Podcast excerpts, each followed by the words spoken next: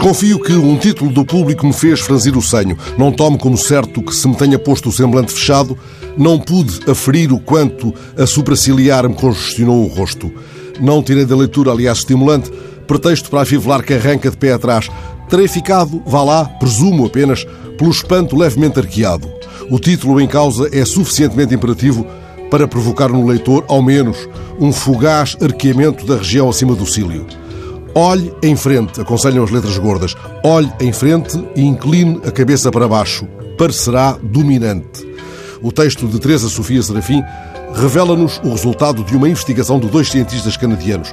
Eles perceberam que uma ligeira inclinação da cabeça para baixo, mesmo sem mexer os músculos da cara, pode dar-nos um ar mais dominante.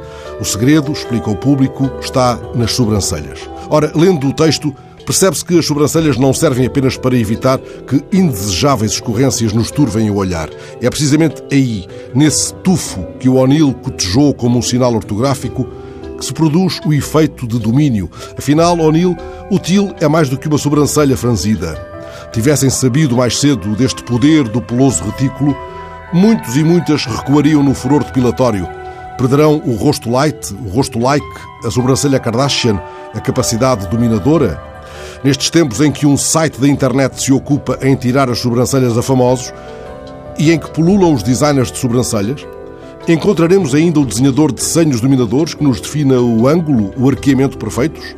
Encontraremos a chave para caminharmos nas ruas, cabeça levemente inclinada para baixo, gesto estudado, quase negligente, o gesto, essa arquitetura do nada, como lhe chamou Cortázar, precisamente num poema de façanhudo verso, Amo-te por sobrancelhas.